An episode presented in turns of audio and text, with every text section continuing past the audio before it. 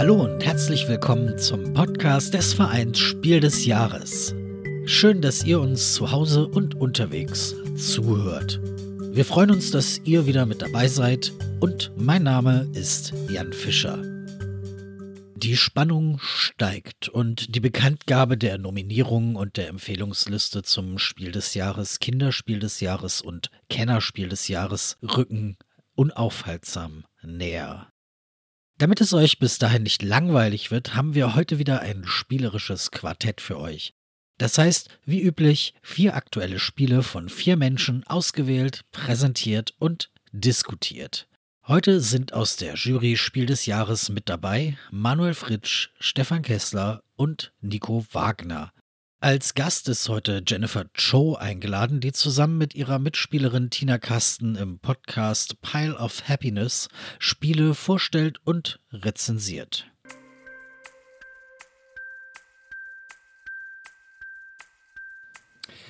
Ja, vielen Dank, Jan, und herzlich willkommen zum Spiel des Jahres Jury Spielerisches Quartett. Mein Name ist Manuel Fritsch, ich bin Teil der Jury. Bei mir sind meine Kollegen Steff und Nico. Schönen guten Morgen und guten Abend und guten Mittag. Hallo, Manu. Hallo. Schön, Danke für die Einladung, Manu. Ja, ebenso. Und wir haben natürlich auch wieder eine Spezialexpertin, ein Special Guest heute dabei, über die ich mich sehr freue. Schönen guten Morgen, Jen. Hallo zusammen, vielen Dank für die Einladung. Vier PodcasterInnen unter sich heute. Äh, jeder und jede von uns podcastet ja fleißig. Jen, du podcastest beim wunderbaren Podcast A Pile of Happiness. Ein wunderbarer Name, den ich gar nicht oft genug sagen kann. Ich finde es so eine schöne Idee, statt dem Pile of Shame einfach positiv zu besetzen. Ja, wir haben uns auch sehr gefreut, als wir auf den Namen zusammen äh, gemeinsam gekommen sind und äh, waren direkt gehuckt und haben gesagt, das ist er.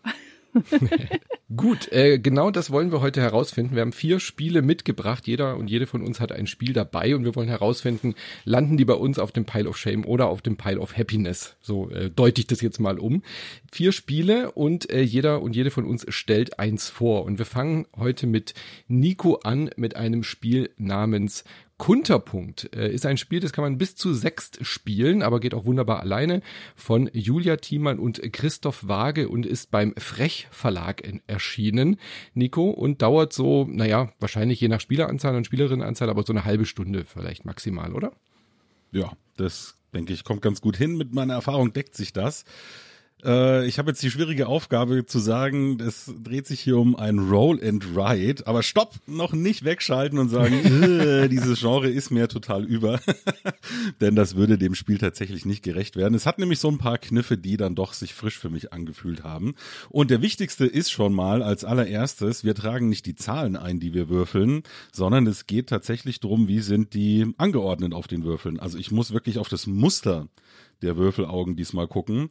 Und ich finde das auch thematisch total süß eingebunden, denn in Konterpunkt müssen wir sechsfarbige Käfer reinfüllen und über das Laufen einer Wiese, die auch mit abgedruckt ist auf unserem Blog, können wir uns äh, Lupen freischalten, mit denen wir diese Käfer sozusagen entdeckt haben auf der Wiese und dadurch legen wir auch erst fest, welche Käferreihe gibt eigentlich für was Punkte das sind alles so Kniffe, die sich äh, für mich wirklich richtig cool angefühlt haben. Es ist dann auch so, ohne jetzt äh, zu sehr ins Detail zu gehen, ich muss diese Muster auch in gewissen Arten und Weisen manchmal aufteilen. Also zum Beispiel, wenn ich eine 5 gewürfelt habe, kann ich, wenn ich die Punkte, die da aufgedruckt sind, so wirklich auseinander teile, kann ich daraus auch zwei Zweier und eine Eins machen. Ich könnte auch zum Beispiel aus eine 4 zwei Zweier machen. Ich könnte aber keine 1 oder eine 3 oder sowas davon abspalten, weil da ist ja dieser einer Punkt in der Mitte gar nicht drauf auf dem Würfel. So, und so muss ich versuchen, möglichst gut, da gibt's dann noch so gewisse Boni, die ich erreichen kann, aber muss ich versuchen, möglichst gut meine Reihen zu füllen und entsprechend diese Wertung dazu geschickt festzulegen. Und dann hat nach äh, ein paar Runden die Spielerin oder der Spieler mit den besten Fähigkeiten darin gewonnen, weil man die meisten Punkte hat.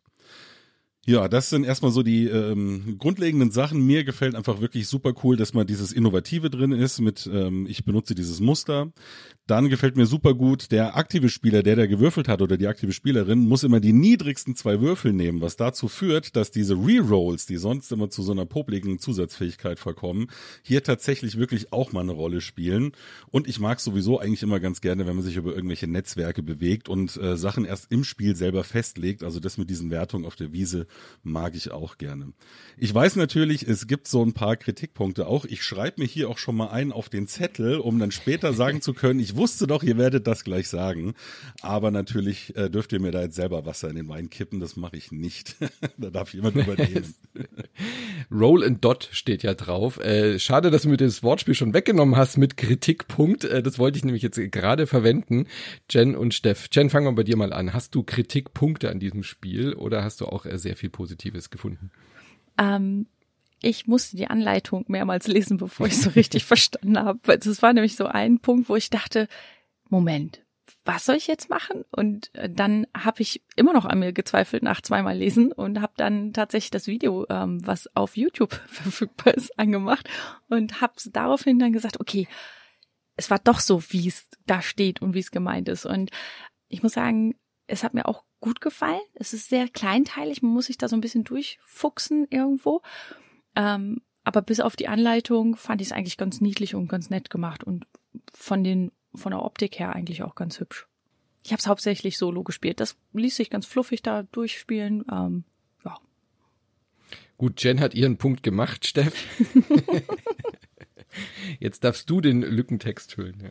Es ist auf jeden Fall ein ganz liebevolles Spiel. Also diese mhm. Punkte auf Käfer zu malen, das ist einfach eine Idee, wo man sagt, das ist total nett, wenn man es erklären kann. Guck mal, das sind die Käfer, da ist noch gar nichts hinten drauf, aber du weißt doch, auf Käfer, da gehören Punkte. Und mhm. deswegen diese Idee zu sagen, naja, die Augen, die auf einen Würfel sind, werden da drauf gemalt, ist einfach total nett und sympathisch. Es spielt sich tatsächlich sehr unterschiedlich, je nach der ähm, Spielerinnenanzahl. Ich habe es jetzt auch mal in einer größeren Runde ausprobiert und muss sagen, dass es da viel herausfordernder ist. Denn da bekommt man gar nicht so viele Würfel wie in den unteren Spielerzahlen, wo ich auch sagen muss, da hat man eigentlich immer das Gefühl gehabt, alles zu schaffen. Oder irgendwie hatte man irgendwann die ganzen Reihen doch ganz gut gefüllt. Und ich fand es deswegen etwas herausfordernder, wenn es mehr Personen am, am Tisch waren. Man tendiert natürlich irgendwann auch immer dazu, möglichst wenig Augen auf die ganzen ähm, Käfer zu malen. Denn natürlich ist es viel einfacher, eine Reihe mit lauter Zweien auszufüllen, sondern Fünfen, ja, weil eine Fünf kann ich ja splitten, aber eine Zwei, ähm, also die kann ich halt dann, also wenn ich eine Fünf immer nehmen würde, müsste ich halt immer extrem auch würfeln. Deswegen so insgesamt ähm, ist es bei mir auch gut angekommen, aber wirklich sehr unterschiedlich von der, von der Anzahl der Personen her. Und es hatte sich dann doch irgendwann nach einer gewissen Zeit auch ein bisschen ausgespielt. Und jetzt will der Nico was sagen, glaube ich. Genau, haben wir deinen Kritikpunkt aufgefasst. ja, das konntet ihr jetzt an den äh, Ohrstöpseln nicht sehen, aber ich habe den Zettel genau damit reingehalten. Äh, es liegt vielleicht auch ein bisschen darin, Steff und ich haben mal bei uns im Podcast schon mal drüber gesprochen. aber ja, das kann ich natürlich nicht wegdeuteln jetzt. Äh, ich finde auch natürlich, das gewinnt mit äh, je mehr Leute mitspielen und ich würde auch sagen, ich würde sogar mindestens ab vier empfehlen, weil ab dann kommt man in so einen Modus rein, äh, wo man sich tatsächlich gegenseitig Würfel wegnimmt und eigentlich äh, der Startspieler nur noch zwei bekommt. Ansonsten kriegt man da immer viel zu viel. Das sehe ich auch so, aber das ist für mich eigentlich fast auch schon ein Pluspunkt. Denn es gibt wenig Roland Dot Spiele, davon gibt es sowieso nur dieses eine, aber es gibt wenig Roland Ride Spiele, die ja für so eine große Spieleranzahl funktionieren und äh, es nicht wurscht ist, wie viele Leute mitspielen. Also es gibt ja so viele Roll and Rides, da steht eins bis hundert drauf und das ist halt hier nicht besser, wenn mehr Leute mitspielen, weil es halt einfach mehr sind, sondern weil es wirklich eine Auswirkung hat. Finde ich tatsächlich schön. Und ähm, was Steff gerade gesagt hat, natürlich äh, versuche ich äh, möglichst viele kleine Zahlen reinzupacken. Das wird aber, finde ich, schon auch ein bisschen dadurch ausgeglichen, dass die ähm, Lupen auf der Wiese für die hohen Zahlen halt sehr früh zu erreichen sind mit wenig Schritten. Ich glaube, die haben sich da schon so ein bisschen Gedanken gemacht. Äh, ähm, also für mich auch von der Schwierigkeit her, hat der Jen ja nochmal angesprochen, mit den Regeln tatsächlich auch schon so eher im Kennerbereich. Das ist jetzt nichts, was ich mit meiner ja mittlerweile schon sprichwörtlichen Schwiegermutter mit 75 Jahren spielen würde. Da muss man schon ein bisschen Erfahrung haben tatsächlich. Ähm, bisschen schade finde ich, um selber doch noch einen Kritikpunkt zu bringen, äh, ist vielleicht nur was Kleines und dann eben viel Spieler, die das dann vielleicht eher im Kennerbereich spielen, die wird das nicht so stören. Aber auf dem Wertungsblock ist so gut wie für alles irgendwie ein Wertungsfeld da, nur nicht für die nicht verbrauchten Rerolls, weil für die gibt's auch Punkte und das haben sie irgendwie vergessen. Ist ein bisschen schade. Ähm, das ist bisher noch jedes Mal nachgefragt worden bei Mitspielenden. Aber ich denke, sowas kann man ja bei so einem Roll and Dot auch leicht fixen in der nächsten Auflage oder so. Also was du gerade gesagt hast, Nico, möchte ich auch nochmal unterstreichen, dass äh, von der Aufmachung her hat es ja so einen sehr kindlichen Charakter, so einen familienbetonten Charakter mit diesen Käfern und den Punkten, aber vom Anspruch her ist es tatsächlich ein bisschen höher. Also das finde ich ist so ein bisschen ein Bruch in dem Spiel, ähm, wobei das natürlich super kreativ ist, diese Punkte auf die Käfer aufzumalen. Also ich möchte das nochmal hervorheben, wie kreativ das wirklich ist, aber vom Anspruch her, es ist jetzt nicht so wie bei Drei Schwestern oder Fleet the Dice Game oder so, so weit oben würde ich jetzt nicht einordnen, aber schon so auf dem Niveau Niveau von Kartograf und Co. Also nicht nur das einfache kleine Würfelspiel auf jeden Fall. Für viel Spieler und Spielerinnen. Gut, Kunterpunkt, das wuselige Würfelspiel.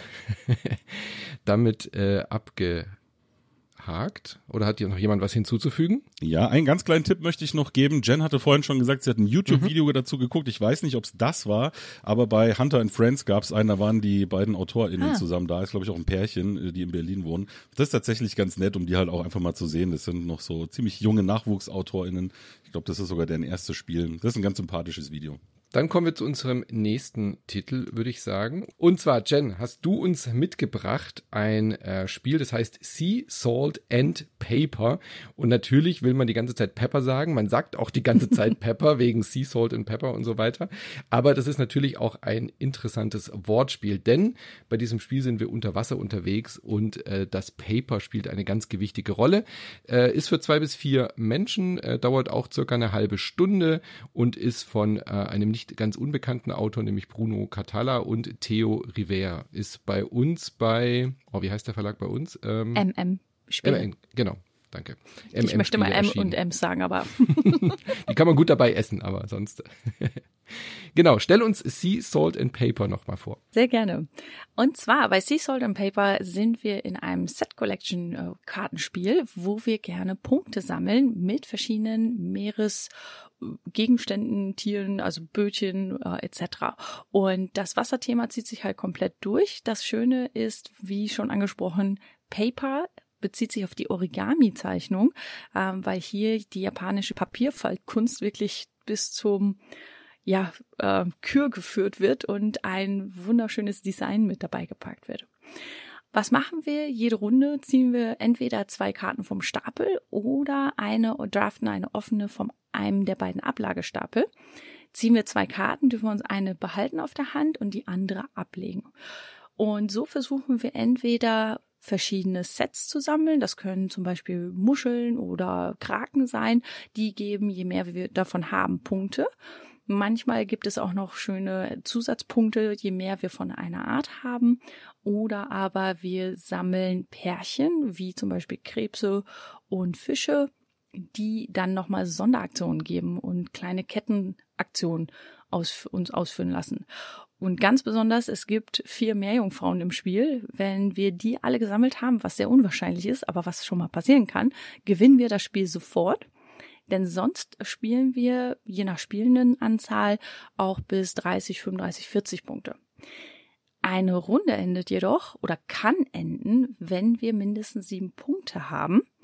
Und dann können wir eine Wette eingehen oder sagen, stopp, ich beende diese Runde jetzt sofort.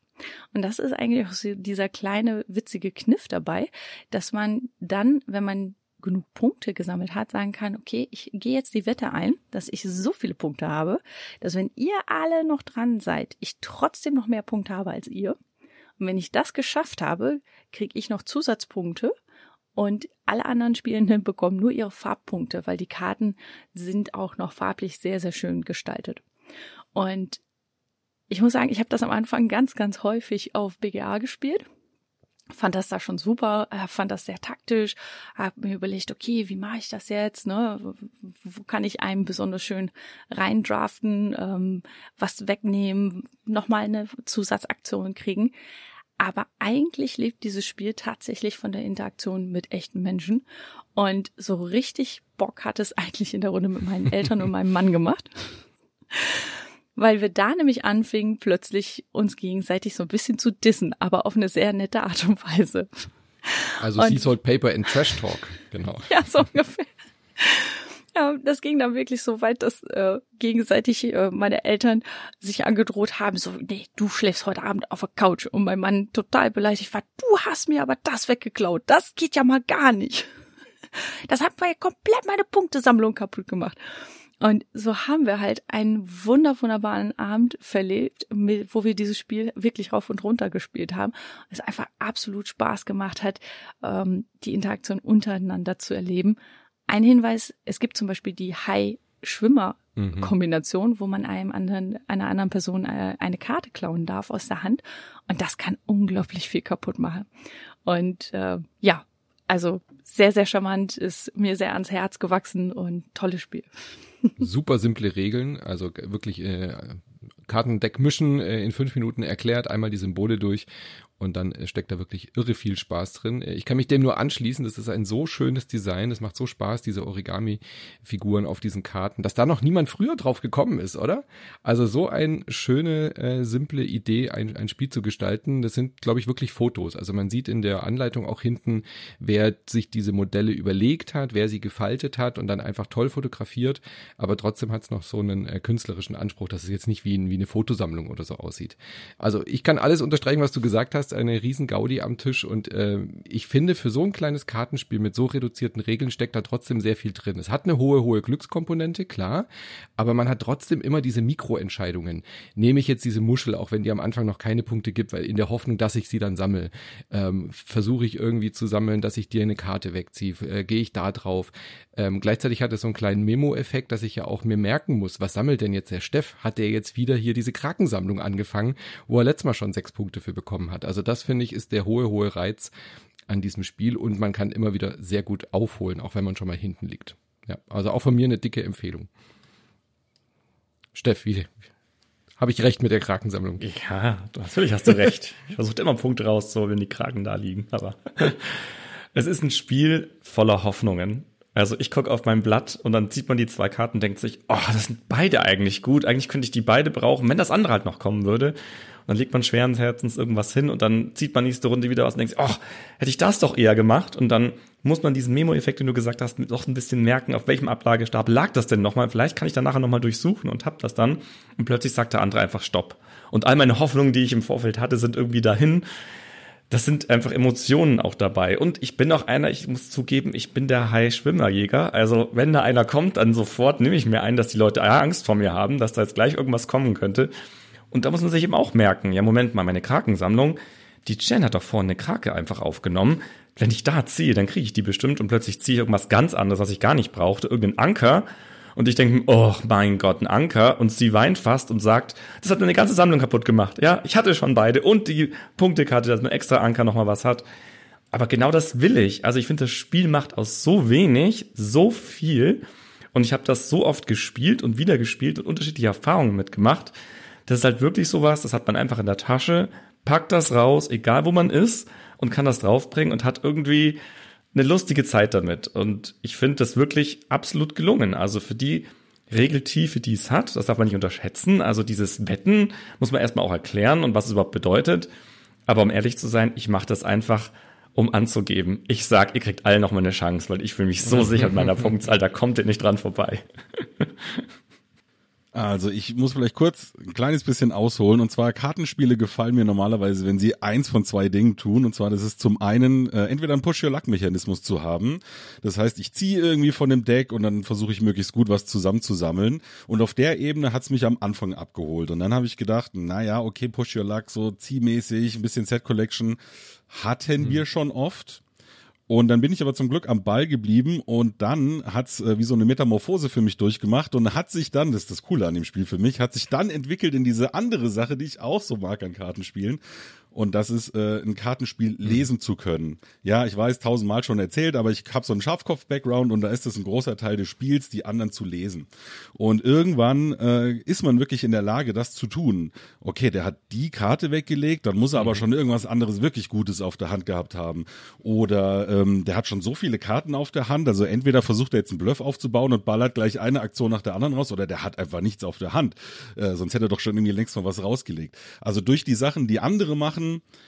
kann ich dann irgendwann wirklich das Spiel lesen. Und das hat's dann für mich wirklich jetzt auch auf die Stufe gehoben, wo ich sage, also da sind zum einen so viele coole kleine Entscheidungen drin. Äh, man hat, wie Manu gesagt hat, ständig so Mikroentscheidungen. Die ganze Zeit muss ich sagen, der Stapel oder hier oder wo lege ich vielleicht was drauf, was block ich weg. Gefällt mir auch richtig, richtig gut. Und äh, ja, die Gestaltung ist auch super. Ähm, ich glaube, dass Bombix die sogar auf der Messe in Real da hängen mhm. hatte in groß. Also das sind tatsächlich, wie du gesagt hast, keine Computersachen, sondern das haben die wirklich gebastelt. Äh, ja, und ich bin auch erstaunt, dass Bruno Catalla seit langer Zeit mal wieder ein Spiel rausgehauen hat, was mich wirklich überzeugen kann. Der hatte für mich so ein bisschen sein Mojo verloren.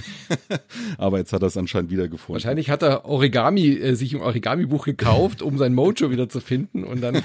Vielleicht, genau. Äh, eine Sache möchte ich unbedingt noch lobend erwähnen und das ist diese Extrakarte, die mit beiliegt, mhm. äh, die quasi verdeutlicht, wie dieses äh, Farbfehlsichtigkeitsalphabet funktioniert, dass wirklich Leute, die mit diesen ganzen Farben nicht nicht zurechtkommen, trotzdem in der Lage sind, das anscheinend zu spielen mit einer App. Ich habe die mal runtergeladen und angeguckt. Mir hat das jetzt nichts gesagt, weil ich es halt nicht brauche. Aber ich hoffe mal, dass das gut funktioniert und dann finde ich es auf jeden Fall eine super Sache. Einen ganz kleinen Kritikpunkt möchte ich noch anbringen. Hm. Ja, bitte. Also ganz kurz, unabhängig von der, unabhängig von der App äh, hat halt jede Farbe auch ein Icon. Also du musst jetzt keine Software installieren, das ist nochmal, nochmal eine zusätzliche Hilfe, aber du kannst einfach per Icon auch die Farben unterscheiden. Und das finde ich, sollten ja eigentlich wirklich alle Spiele inzwischen haben, wenn irgendwie eine Farbkodierung drin ist, ja. Einen ganz kleinen Kritikpunkt habe ich noch. Äh, das ist eigentlich schon alles, was ich noch sagen wollte. Äh, ich finde es nicht so ganz einfach reinzukommen. Wenn Leute schon so ein bisschen Kartenspielerfahrung haben, dann geht das. Aber allein schon mit dieser, ja, die Meerjungfrau macht das und dann musst du noch auf die Farben gucken. Äh, du hast diese Doppelkarten. Ähm, ja, das ist alles nicht ganz so easy. Wenn man mal drin ist, hat man das schnell verstanden. Aber es hat so eine gewisse Hürde, über die man erstmal rüberkommen muss.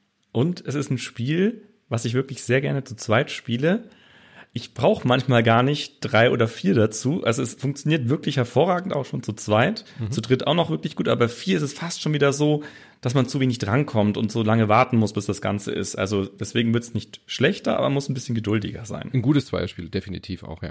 Jen? Was ich noch ergänzen würde zur äh, Kritik, warum es auch so schwierig ist, ähm, die Ikonografie ist, wenn man sie einmal verstanden hat, unter den Pärchen-Symbolen äh, sehr, sehr eingängig. Aber gerade meine Eltern hatten halt auch teilweise Schwierigkeiten, einfach zu verstehen, okay, diese beiden Fische, der eine ausgegraute, der eine ausgemalte, dass die zusammengehören. Und es gibt eine Karte, die eine Spielendenhilfe ist, die aber nur die Wett- und Endbedingungen mhm.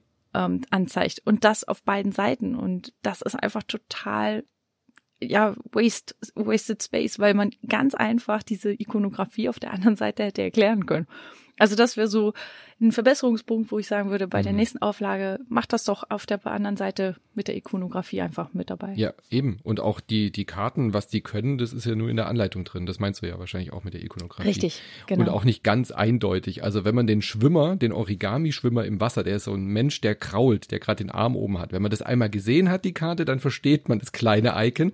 Ansonsten, ich weiß nicht, wie es euch ging, aber jede Gruppe bei mir hat mich gefragt, was macht denn dieser Jokers Head, also diese, diese Karnevalsmütze auf dieser Karte, weil es aussieht wie so eine Jeckenmütze, so wie ja. Karnevalsvorstandssitzung äh, oder so, bis man kapiert, es ist ein Mensch, der gerade krault. Also war sehr amüsant jedes Mal. Ja. Gut, also Sea Salt and Paper, kleines süßes Kartenspiel. Dann kommen wir schon zum nächsten Titel. Wir gehen in den Weltraum, Steff. Unser oh nächstes oh ja. Spiel heißt Planet Unknown, ist für eins bis sechs Menschen, dauert eine gute Stunde, vielleicht eineinhalb, je nachdem, und ist von Ryan, Ryan Lambert und Adam Rehberg und bei uns bei Strohmann Games erschienen. Und eine ganz, ganz wichtige Person, die da auch mitspielt, ist die Lazy Susan, Steff. Ja, die ist dabei. Das ist die Raumstation. Das ist die Raumstation, genau. Die hilft uns allen nämlich dabei, denn die Ressourcen der Erde sind erschöpft. Und was liegt es da nicht näher, einfach die Ressourcen von einem anderen Planeten nochmal abzubauen? Ganz klar. Ruinieren wir den auch noch? Also darum geht's eigentlich, rein thematisch gesehen. Aber wir alle haben einen unbekannten Planeten am Anfang noch vor uns. Der liegt da einfach aus und der ist noch leer. Also wir sehen ihn schon, aber noch, da liegt noch nichts aus. Und diese Susan, diese Raumstation, ist wirklich so ein Plastikteil, das muss man sich so wie ein Drehteller vorstellen, dann immer so zwei Möglichkeiten sind an Plättchen, die drin liegen, denn es ist ein Plättchenlegespiel. Wir versuchen dann diesen Drehteller so für uns hinzudrehen, dass da zwei Plättchen liegen, dass mir eins von den beiden gefällt. Und für jeden von uns hat man dann auch zwei Möglichkeiten, die man aussuchen kann. Und nimmt dieses Plättchen und legt es am Anfang an, auf seinen Planeten erstmal angrenzen, dann immer ja, müsste das nächste Plättchen, was man dann eben legt, wieder angrenzend sein. Also immer so ein bisschen, ich suche mir was aus, was bei mir ganz gut passt. Und die anderen kriegen halt auch was. Und wenn man es auf einem höheren Level spielt, kann man auch noch gucken, was bei den anderen so liegt, dass man denen vielleicht was hindreht, was die nicht so gerne mögen. Ähm, aber das machen ja nur böse Menschen, also da gehöre ich ja nicht dazu. Nein. Nein. Genau, also das ist schon mal auf jeden Fall sehr imposant. Also wenn man die Susan auf den Tisch packt, ja, also dieses, diesen großen Ausbau, wo die ganzen Plättchen drin liegen, das ist schon mal auf jeden Fall etwas, was für Interesse sorgt. Wir haben dazu aber auch noch ähm, verschiedene Leisten, auf die wir raufgehen können, weil diese Tetris-Plättchen, die wir da drauflegen, haben immer noch zwei Symbole. Und mit diesen Symbole, die sind dann assoziiert mit irgendwelchen verschiedenen Kategorien, also sowas wie Bevölkerung, Wasser, Biomasse, Technologie und ein Rover. Und jetzt kommt nämlich auch so ein Element, was mir wirklich gut gefällt bei dem Spiel. Es ist eben nicht nur ein reines Plättchenlegespiel, sondern auf unserem Planeten passiert auch was. Wir haben wirklich eine Dynamik drin. Da ist dieser Rover, den kann man irgendwann dann ins Spiel bringen und der fährt dann da rum und der sammelt dann so Raumkapseln ein. Oder Meteoriten, die abgestürzt sind, weil auf diesen Plättchen sind manchmal auch so Abbildungen drauf, dass der Meteorit jetzt da ist und der macht mir die ganze Reihe kaputt. Denn mein Ziel ist es, möglichst viele Zeilen und Spalten von diesem Planeten zu füllen mit dem Plättchen. Aber wenn jetzt ein Asteroid liegt, der, da muss der Rover erstmal hinfahren. Aber einen Rover hinfahren zu müssen, muss ich erstmal ein nötiges Plättchen nehmen, damit man überhaupt fahren lassen kann. Und außerdem will ich doch eigentlich viele Technologien haben, weil die schalten mir neue Fähigkeiten frei, die mir das alles erleichtern. Und da haben wir sie wieder, diese Entscheidungen, ja, dieses Dilemma, ich möchte eigentlich alles tun, kann aber nicht alles. Und dann dreht der andere mir noch irgendein Plättchen, das mir jetzt gar nichts bringt. Also wirklich ein ganz, ganz tolles Spiel. Gerade dieses Plättchen legen dazu, nochmal so aufzuwerten mit dieser richtigen Dynamik hier drin, dass da mal was passiert und dass ich das Gefühl habe, da entsteht nach und nach was vor mir.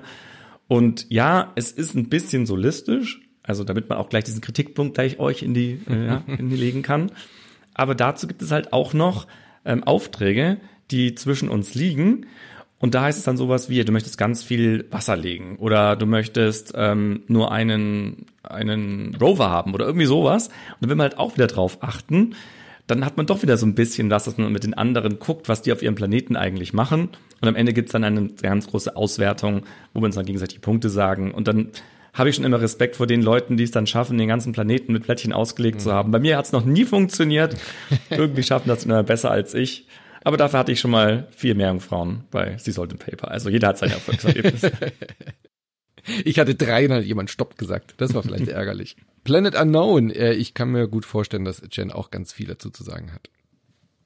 Ich bin auch ganz, ganz begeistert von diesem Spiel. Ich habe das ähm, mit mehreren und Solo ausprobiert und ich muss sagen, ich bin aktuell dabei, die ganzen Planeten und Corporations, also Unternehmen durchzuforsten, weil in, ähm, wenn man auf diese Variante äh, dann umswitcht von der Standardversion, äh, in der Standardversion haben halt alle den gleichen Planeten und alle die gleiche Corporation, also das gleiche Unternehmen, das sie spielen. Aber dann bei den Varianten kann man halt auch so schön durchswitchen. Und jeder Planet und jede äh, ja, Corporation bringt halt so ihre Asymmetrien mit und das macht einfach unglaublich mhm. viel Spaß.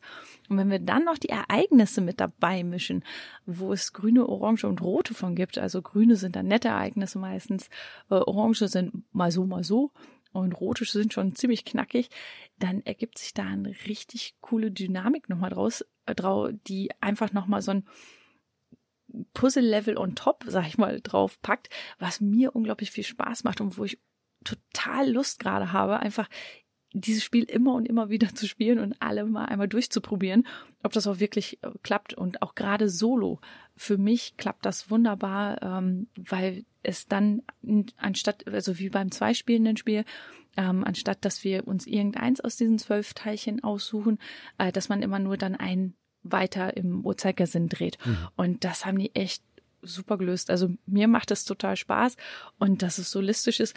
Für mich ist das für, für andere mag es ein Kritikpunkt sein, für mich ist das völlig in Ordnung. Ich habe da total Bock drauf. Das Schöne hier ist ja, dass es, es sich nicht solistisch anfühlt, weil alle gleichzeitig dran sind. Das ist so der, der ganz gute Kniff von dieser Lazy Susan. Einer entscheidet ja immer und dreht einen Sektor zu sich hin und dann dürfen alle anderen Mitspielenden ja auch dann gleichzeitig suchen, puzzeln, legen. Ähm, dann tauscht man sich ein bisschen aus. Es ist dann zwar nicht so interessant, was die anderen machen, das ist halt der solistische Part, äh, aber man muss nicht warten zumindest. Also das ist für mich dann immer noch vertretbar. Nico, ging's dir da auch so oder stört dich das eher? Nö, äh, stört mich tatsächlich eigentlich nicht. Ähm ist mir jetzt so noch nie negativ aufgefallen, auch bei den Mitspielen dann noch nicht. Ähm, mir gefällt es nämlich tatsächlich äh, auch ziemlich gut. Ich äh, hol mal ganz kurz, Moment, ich muss einmal schnell die Mottenkiste mit meinen positiven Argumenten für Plättchenlegespiele unterm Tisch rausholen. Äh, ich mach mal kurz auf. also äh, habe ich ja schon oft gesagt, mir gefällt bei Plättchenlegespielen, es entsteht irgendwie was vor mir. Ich kann am Schluss äh, so auf die Brust klopfen und sagen, ich habe Feuer gemacht oder einen Planeten eben besiedelt. Äh, ich habe Leisten, da kriege ich immer eine Belohnung. Das ist natürlich alles super. Ähm, das haben wir ja schon alles bei vielen anderen Spielen gesehen. Deswegen stellt sich für mich auch so ein bisschen die Frage, warum mag ich das Spiel eigentlich so gerne? Es ist doch alles irgendwie altbekannt. Und die Mischung gab's nicht genauso, aber gab es halt irgendwie auch schon häufiger mal. Und ähm, ich habe die Frage jetzt für mich so beantwortet, dass ähm, Steff gerade noch einen guten Punkt gebracht, die Dynamik, da gebe ich dir recht, genau, habe ich so noch gar nicht im Fokus gehabt. Aber mir gefällt eigentlich, dass das alles coole Sonder Aktionen oder Bonusse sind, Boni sind, die ich bekomme.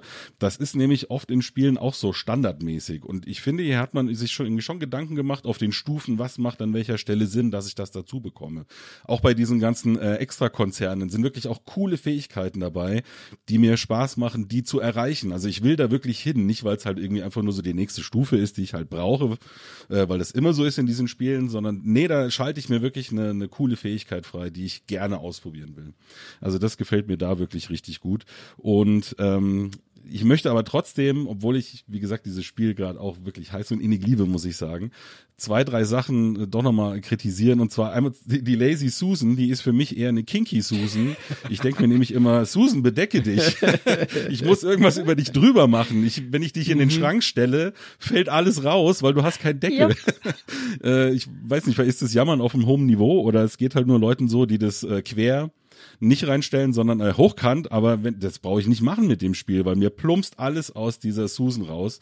Äh, ich mache das jetzt immer mittlerweile mit Frischhaltefolie. ah, okay. Die spanne ich drüber und dann geht's.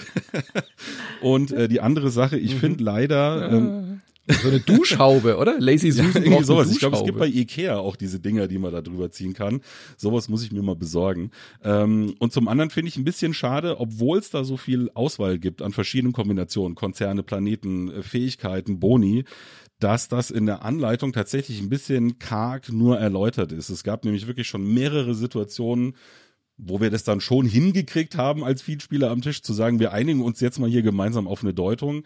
Aber äh, es gab schon mehrere Situationen, wo ich mir gewünscht hätte, ich hätte es irgendwie halt ein bisschen genauer oder mit einem Beispiel noch oder so und nicht einfach nur in einem längeren Satz, wo noch ein Nebensatz drin hängt, genauso wie auf der Karte. So, das hat mir dann meistens nie so viel geholfen. Ja, da möchte ich mich direkt anschließen. Äh, ich bin voll bei Jen, dass mir die Rückseiten total viel Spaß machen. Die motivieren mich wirklich extrem. Also es ist ja nicht so, als wäre das Grundspiel schnell langweilig. Ja? Also die Grundversion macht irre viel Spaß mit den neuen äh, Gruppen und Leuten, die es noch nicht gespielt haben, habe ich auch jedes Mal wieder Spaß daran. Aber selbst wenn man das schon äh, zigmal gespielt hat, hat man halt immer noch so viel zu entdecken, weil irgendeine Kombination aus Konzern und Planet hat man dann auch noch nicht ausprobiert. Und manche sind dann irgendwie äh, deutlich schwerer. Also ich darf in manchen Sektoren nur äh, gewisse Icons gar nicht erst bauen. Ich darf nicht über den Lavafluss drüber und so weiter. Die sind wirklich thematisch auch schön umgesetzt. Aber Nico, da schließe ich mich komplett an. Gestern Abend erst wieder erlebt, dass dann immer welche, äh, immer wieder so Sonderfälle auftauchen, die einfach nicht klar geklärt sind. So, ähm, ich muss immer grün zusammenbauen, dann passiert was. Aber was ist denn, wenn es das letzte Plättchen ist und dann geht es nicht und dann steht die Anleitung halt so da und sagt dir, nee, wir haben nur diesen einen Satz dazu. Das musst du jetzt selber deuten. Und das finde ich halt ein bisschen schade, gerade wenn man so eine Vielfalt anbietet mit den Konzernen. Und die sind ja nicht, und die Planeten, und die sind ja nicht gematcht. Also da steht ja auch nicht irgendwie ein Serviervorschlag drin von Lazy Susan, dass der Konzern und der Planet und dann kriegst du noch mal eine Erklärung, sondern du kannst die ja wild zusammenmischen, wie du das möchtest und dann entstehen halt auch manchmal große, große Fragezeichen. Ähm, kleines konkretes Beispiel, auf dem einen Planeten steht, du darfst über den Lavafluss nur an einer Stelle diagonal drüber fahren und du musst es freischalten. Aber nur ein Konzern kann das überhaupt, dass die Autos diagonal fahren können. So, aber das musst du irgendwie so selber rausfinden in dieser Anleitung oder in diesem Spiel, dass du dann vielleicht diese zwei Sachen miteinander matchen solltest. Ist ja nicht so, als geht es dann nicht, aber ähm, dann ist es halt bei, wie bei asymmetrischen Spielen so oft. Dann hat jemand eine Frage und die anderen sind aber schon wieder völlig woanders. Und äh, das fand ich leider ein bisschen schade. Aber es ist Jammern auf sehr hohem Niveau. Steff, du willst auch dazu was sagen, glaube ich. Ja, ich kann das Gleiche sagen, aber ich habe es nicht aufgeschrieben wie Nico im Vorfeld, aber das ist auch meine größte, größte Kritik daran. Außerdem gibt es durch diese verschiedenen Möglichkeiten zu kombinieren auch wirklich Situationen, die sehr skurril werden. Also da gibt es zum Beispiel einen Planeten, da darf man, wenn man auf eine Leiste raufgeht, muss man dafür bei einem anderen runtergehen. Und dann hat derjenige halt einfach nur eine Leiste hochgepusht und dann zieht er die Karte, dass er alle seine Leisten auf fünf setzen darf. Und das war halt in dem Moment wirklich so ein Moment wie, okay, alles klar. Also die Runde ist halt gelaufen. War jetzt nicht schlimm, weil ich immer noch Spaß hatte, einfach meinen Planeten aufzubauen und sowas. Aber da gibt's halt natürlich durch diese Asymmetrie durchaus Situationen, wo man einfach nur einfach zugeben muss, ja, okay, das war jetzt einfach halt äh, Winner. ähm, ist jetzt nicht weiter schlimm, aber äh, ja, an sowas haben sie jetzt nicht auch ganz gedacht. Ist also, unausbalanciert in dem Punkt, wenn man mit den Rückseiten Kann spielt. passieren, Definitiv. genau, richtig. Ja. Aber nehme ich dem gar nicht so übel, denn mhm. ich hatte trotzdem eine schöne Partie dabei. Also ist ja trotzdem so, dass ich noch Spaß hatte dazu, meinen Planeten jetzt mal voll zu kriegen, was ich wieder nicht geschafft habe. Ja, also ich spiele auch immer gegen mich selber. Und ähm, ja, trotz alledem ist für mich Planet Unknown wirklich ein absolutes Highlight. Also wirklich auch so eine Überraschung, wo man einfach denkt, ja, Plättchenlegespiele haben wir schon alles gesehen und dann ist wieder was dabei, mhm. wo ich wieder so ein Gefühl bekomme, wie ich mache das zum ersten Mal. Also meine Mitspielerin hat gestern so schön formuliert, äh, ich habe selten so viel Spaß beim Verlieren wie bei Planet Unknown. Ja. So, ja, weil wir hatten dann drei Punkte Unterschied, aber es war dann völlig egal, weil du, da, da kommt dieses Solistische wieder zum Tragen, weil du halt dieses Erfolgserlebnis für dich trotzdem hast. Du hast ein Ziel, du willst diesen Planeten voll haben oder du willst auf diesen Leisten oben ankommen und du hast es irgendwie gemeistert. Und ein kleinen Kritikpunkt, den ich noch habe, der aber damit zusammenhängt, es ist sehr fehleranfällig dadurch auch. Ja, also bei vielen Spielen beobachte ich ja auch so als, ich sag, sag jetzt mal als Spielleiter, das kennt ihr ja auch, was die anderen so machen und kann dann einschreiten. Das funktioniert hier nicht so richtig.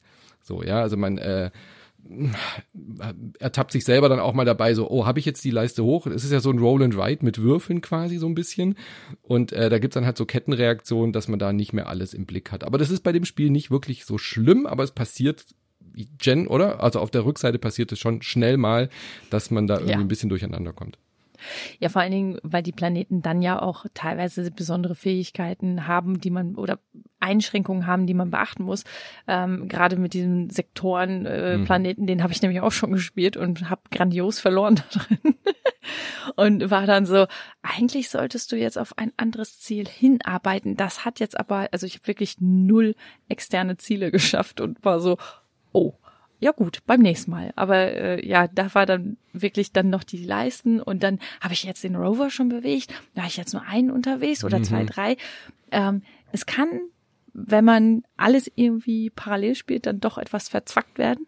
Aber es ist auf der anderen Seite auch irgendwie so ein bisschen der Charme von dem Ganzen, was mich auch trotzdem dann begeistert. Vor allen Dingen auch diese kleinen Rover, die man dann wirklich über den Planeten bewegen darf und dann, äh, gerade wenn man so einen Meteoid, Meteoriten-Mampf ähm, hat, der einem nämlich sonst eine ganze Reihe oder Spalte kaputt macht, dann macht das schon Spaß und äh, ist so, nom, nom, alles meins. Sehr schön. Gut, also Planet Unknown jetzt endlich in der deutschen Version bei Strohmann Games erschienen, die ein ganz gutes Händchen bewiesen haben, die Sachen, die schon ein bisschen länger auf dem Markt sind, äh, jetzt dann doch in die deutsche Version zu bringen. Ähm, der Name ist aber geblieben. Der unbekannte Planet müssen wir nicht ertragen als Name. Sehr schön. Gut, ähm, dann kommen wir zum letzten Titel. Wir gehen wieder unter Wasser. Waren wir ja gerade schon. Aber wir vermischen jetzt so ein bisschen diese Science Fiction von Planet Unknown mit der Unterwasserwelt von Sea Salt and Paper. Und äh, Käfer habe ich jetzt leider keine gefunden, Nico. Bei Pacifica, so heißt mein Spiel. Wir müssen eine versunkene Stadt wieder aufbauen oder wollen das zumindest äh, versuchen. Er ist ein Zwei-Personen-Spiel, ein Tauziehen unter Wasser auf sieben Ebenen, so kann man es eigentlich vielleicht am ehesten beschreiben. Da liegen sieben Kartenstapeln die symbolisieren, was in dieser Welt äh, vorherrscht. Also Bevölkerung, Architektur, Wissen, aber eben auch Ressourcen und so weiter. Und äh, ganz einfaches Spiel von den Autoren Martin Kallenborn und Matthias Prinz bei Kosmos erschienen. Wenn ich dran bin, decke ich einfach, äh, habe ich drei Aktionen. Ich darf Karten nehmen, ich darf Karten spielen oder ich darf Karten aktivieren. Und äh, diese ganz simple Mechanik führt dazu, dass wirklich dieses Tauziehen entsteht. Denn was will ich erreichen? Ich will diese Stadt aufbauen und ich bekomme solche, keine Ahnung, wie heißen die Gunstmarker oder wie heißen diese äh, Idole heißen die, glaube ich, genau. Ich bekomme die Idole, wenn ich in einem dieser sieben Gebiete drei Marker habe. Und wenn ich das habe, dann muss mein Gegenüber oder mein, meine Mitspielerin äh, sieben davon, äh, fünf davon schaffen. Und dann kann ich wieder toppen, indem ich sieben schaffe. Oder ich habe schon drei, steigere mich auf fünf und steigere mich dann auf sieben Symbole in einer Reihe. Also ich spezialisiere mich quasi, um dieses Idol dauerhaft zu sichern. Ähm, wenn ich sie sicher, muss ich weniger haben. Ansonsten versuche ich halt in fünf Gebieten der sieben die Mehrheit zu erlangen. Das ist äh, schon das ganze Spiel und die Karten haben eine sehr hohe äh, Interaktion untereinander. Also ich brauche gewisse Ressourcen, um andere Karten zu aktivieren. Manche Karten kann ich sofort aktiviert hinlegen, um Symbole zu bekommen, um wieder andere Karten damit zu aktivieren. Manche Karten haben so Sofortaktionen, manche Karten haben dauerhafte Verbesserungen und so weiter und so fort, dass ich zum Beispiel eine Karte mehr auf der Hand haben darf. Ähm, sehr schnell erklärt, aber da steckt wirklich einiges drin, obwohl es eben nur diese drei Aktionen sind und zack ist mein Gegenüber wieder dran. Ähm, bis jetzt habe ich keine Partie erlebt, die nicht irgendwie super eng ausgegangen ist, ja, so dass man sich schon siegreich gefühlt hat, weil man schon vier von diesen Idolen hat und dann verliert man doch noch haushoch. Also unter den vielen, vielen Zweierspielen, die dieses Jahr rausgekommen sind, äh, mit eins meiner Favoriten, weil es einfach super motivierend ist und immer wieder zu, ähm, ja, so die, die nächste Challenge wartet immer und ich will mich wie, immer wieder konkurrieren in dieser, in dieser Unterwasserwelt. Wer von euch sieht es ähnlich oder wem von euch hat es vielleicht nicht so gut gefallen? Ja, dann fange ich mal an. Eins, bevor ich äh, mit dir drüber reden kann. Manu, warte kurz. Zwei, äh, muss ich erst noch kurz meine Aktion durchzählen. Drei, weil sonst vergesse ich, was ich schon gemacht habe. also das ist schon mal das Erste, was mir so ein bisschen aber wirklich nur ein kleines bisschen übel aufstößt. Man muss halt wirklich immer so im Kopf mitzählen, wie viele von meinen drei Aktionen habe ich schon gemacht. Vor allem dieses Karten aktivieren als Aktion ja auch noch zwei Karten wieder aktivieren kann. Aber ich wieder so einen Bruch im Kopf irgendwie. Äh, also ich hätte mir da vielleicht noch ein kleines Rädchen oder irgendwas gewünscht, wo ich so mit Materialien mitzählen kann. Da, da, da spricht meine jahrelange Netrunner-Erfahrung vielleicht äh, raus, dass man immer das bis drei zählen sein, muss. Ja. Ähm, ja, aber mittlerweile kriegt es auch ganz gut hin. Es gibt aber tatsächlich noch so ein paar andere Sachen, die mich gestört haben. Und zwar, ich finde, wenn man das Spiel ein bisschen besser kennenlernt, also es ist ja so, es gibt äh, verschiedene Kartenstapel und die werden ja quasi immer wertvoller. Im Prinzip macht man so ein Upcycling, was, was man da versucht. Ähm, und wenn man irgendwann mal gesehen hat, was für starke Fähigkeiten in diesen hinteren Karten äh, stecken, in diesen Maschinen, dann kann sich das Spiel für mich jetzt irgendwie nur noch in zwei Richtungen entwickeln. Entweder beide versuchen halt möglichst schnell nur hochzukommen auf diese Karten oder der eine schnallt früh, dass der andere das vorhat und versucht einfach mit zwei Stapeln von den ganz niedrigen fertig zu machen. Und das sind eigentlich jetzt immer so die Partien, die sich bei mir genau in diese zwei Richtungen entwickeln. Da ist irgendwie wenig Varianz in dem, was das Spiel an sich dann so im Großen und Ganzen liefert. Also natürlich muss ich jedes Mal gucken, was ziehe ich gerade für eine Karte und wie genau drehe ich das jetzt dieses Mal. Aber das sind so diese zwei, wie gesagt, Zweige, in die das für mich laufen kann. Und es ist mir jetzt irgendwie mittlerweile dann doch fast ein bisschen zu wenig. Noch dazu kommt, dass ich es teilweise sehr glücksabhängig finde. Und zwar gerade bei einem wichtigen Stapel bei den Ressourcen. Weil da gibt's komischerweise zwei. Was war das? Äh, Messing oder irgendwie sowas und Stein. Und es gibt halt einfach manche Karten, die muss ich mit einer Ressource aktivieren und ich ziehe von diesem Stapel und ich brauche Stein und ich ziehe Messing und dann ziehe ich Messing und beim nächsten Mal ziehe ich wieder Messing und bis dahin hat der andere halt schon sein Ding komplett aufgebaut und dann kann ich die Runde eigentlich schon abschenken, weil ich weiß, ich habe einfach nur bei diesem blöden Ressourcenstapel nicht das gezogen, was ich brauche.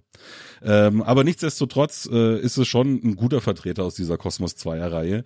Ähm, es gibt ja schon viele von diesen Kartentau-Zielspielen, wie du es ja auch genannt hast, doch, also an sich spiele ich das schon wirklich gerne mit. Ich finde es auch ein bisschen schade, dass das Thema nicht hm. so durchkommt. Da hätte man, glaube ich, auch noch ein bisschen mehr draus machen können.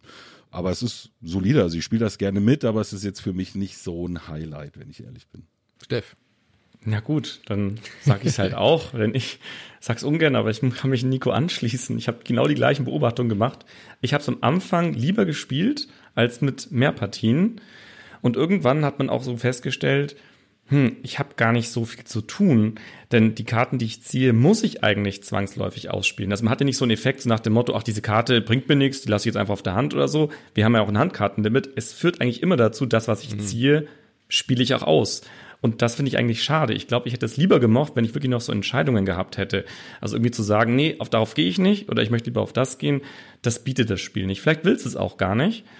Aber als du vorhin gesagt hast, Manu, bei dir waren die ganzen Spiele so knapp, kann ich das echt nicht bestätigen. Also ich hatte ganz viele Spiele, die einfach so klar dann weggegangen sind, weil man einfach, wie der Nico gesagt hat, nicht das gezogen hatte, was man brauchte.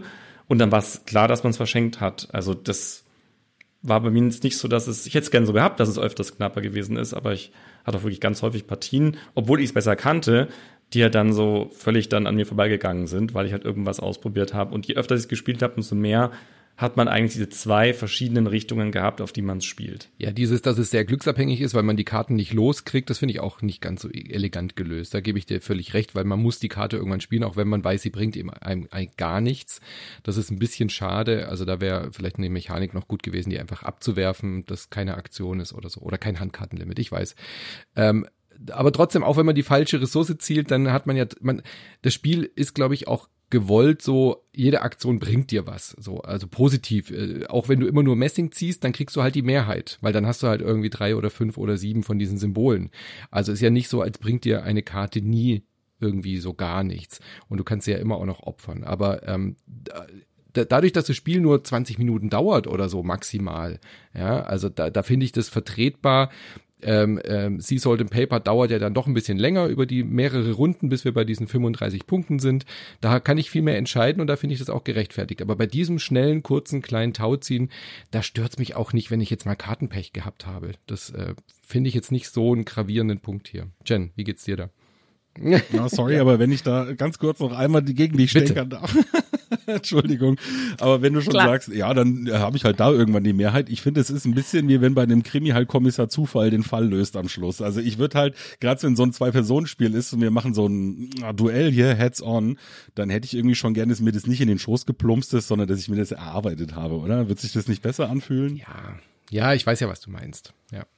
Jen, also in Kritikpunkten kann ich mich sicherlich anschließen. Was bei uns oder häufiger passiert ist, war zwar auch eher dieses Tauziehen, ähm, wobei viele Partien am Ende, obwohl es dann knapp war, gerade so okay, ziehe ich jetzt zuerst die finale Karte oder ziehst du zuerst die finale Karte und wer kann sie dann noch ausspielen und hat das Glück, dass sie aktiviert ist und ähm, das ist schon dadurch dann eher knapp geworden. ähm, ich kann mich auch anschließen, dass ich habe noch nie in einem Spiel so oft eins, zwei, drei gesagt. Das fand ich mhm. auch äh, sehr lustig. Ja. Vor allen Dingen ähm, saßen wir dann oft dann so und haben Finger noch hochgehalten und gesagt, okay, ich bin immer noch bei der zweiten Aktion. Ich bin, damit es auch ja nicht vergisst. Ähm, was ich aber ganz cool fand, war in diesem Fall die Anleitung. Die fand ich sehr eingängig, die konnte ich so easy durchlesen. Und was ich auch sehr schön fand, war, dass auf den letzten Seiten dort nochmal erklärt wurde, wo welche Stärken oder welche Zusammenhänge mit den Kartenstapeln waren. Weil selbst wenn ich mir die jetzt im Voraus alle hätte durchgeschaut etc., hätte ich mir das ja nicht unbedingt so merken können oder zuordnen können. Das ist da aber in der Anleitung eigentlich ganz nett schon erklärt. Und das fand ich ganz gut, wo gesagt wurde, okay, als Beispiel das Geld, davon profitiert man besonders, wenn man mit dem Stapel interagiert. Ähm, Zivilisation, Bevölkerung mit dem Stapel etc. Da waren so diese leichten Zusammenhänge ähm, schon mal erklärt, worauf dann auch AnfängerInnen, sag ich mal, sich so ein bisschen spezialisieren können oder gucken können, worauf möchten sie ähm, dann nachher, äh, worauf möchten sie spielen. Ich fand auch die ähm, bei dem Stadtfest und den Maschinen die Fähigkeiten ziemlich cool. Das fand ich immer äh, sehr, sehr spannend zu sehen. Da gab es sehr, sehr unterschiedliche bei mir war es zwischendurch so, dass vom Stadtfest als Beispiel nicht alle immer so gepasst haben. Mhm. Also ich hatte dann Fähigkeiten, mhm. wenn ich die aktiviert hätte, hätten sie mir in dem Moment so null gebracht. Ähm, auch nicht die Mehrheit bei den ähm, Idolen etc. Das fand ich dann so ein bisschen schade, dass ich das nicht so leiten konnte. Dann liegen die, lagen die halt da alle so offen so rum. Ähm, aber was mir noch sehr gut gefallen hat, ich mag die Zeichnung darauf. Es ist irgendwie sehr hübsch illustriert, muss mhm. ich sagen. Das gefällt mir auch sehr gut. Genau. Das wollte ich gerade auch noch lobend erwähnen. Äh, die Illustrationen sind von Amber Scharf und die finde ich wirklich sehr schön, weil die wirklich sehr mhm. charakteristisch sind. Die haben so ein ähm, sehr farbenfrohe Unterwasserwelt, äh, so eine Mischung aus äh, fantastische Coverdesigns von einem Jules Verne Roman oder so, gemischt mit den äh, Unterwasserkrebsen aus dem Yps-Heft. So, ja, so, so diese Themenwelt habe ich da so im Kopf.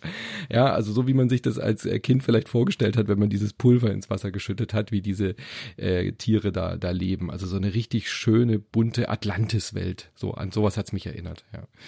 Fand ich auch sehr, sehr ansprechend. Aber wie bei so oft bei solchen Spielen, äh, in der Partie schaust du dann nur noch auf die Icons. Also du bist halt nur noch, du, du kannst gar nicht mehr genießen, dass da, mir fällt dann immer erst danach auf, ach guck mal, das ist aber ein richtig schönes Teleskop da, was machen die da wohl? Das beachtest du im Spiel gar nicht. Da ist ja auch wenig Text drauf, da steht immer nur so ein ganz bisschen was und du guckst halt, okay, rotes Icon, ich brauche das gelbe Icon, ich brauche drei von den grünen Icons.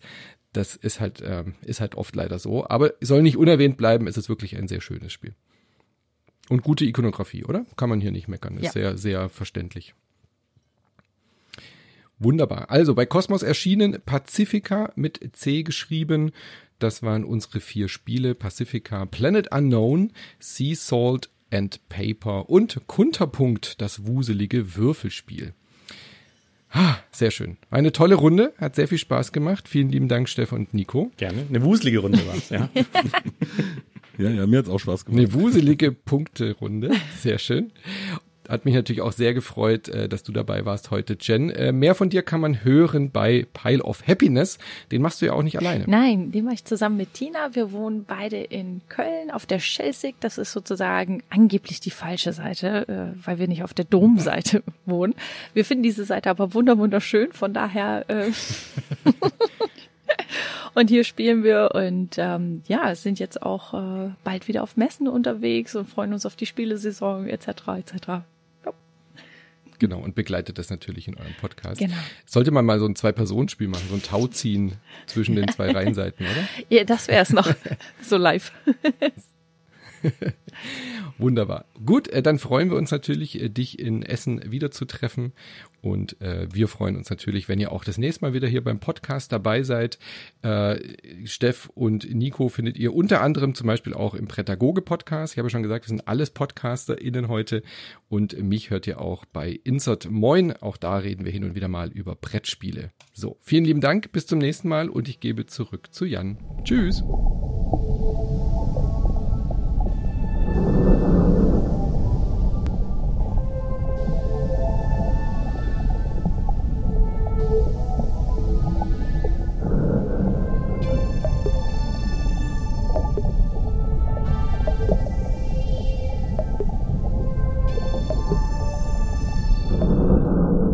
Damit wären wir auch schon wieder am Ende des spielerischen Quartetts. Zumindest dieser Ausgabe.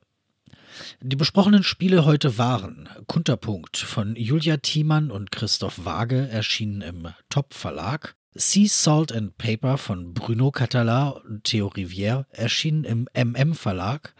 Planet Unknown von Ryan Lambert und Adam Rehberg, erschienen bei Strohmann Games. Und Pacifica von Matthias Prinz und Martin Kallenborn, erschienen bei Kosmos. Vielen Dank an Manuel Fritsch, Stefan Kessler und Nico Wagner. Einen herzlichen Dank selbstverständlich auch an Jennifer Cho. Und nicht zu vergessen, auch euch natürlich einen herzlichen Dank fürs Zuhören. Unser Titelsong heißt Light und ist von Only Meath. Dies war ein Podcast des Vereinsspiel des Jahres. Mein Name ist Jan Fischer. Ich hoffe, wir hören uns bald wieder. Und in der Zwischenzeit bleibt gesund und hört nicht auf zu spielen.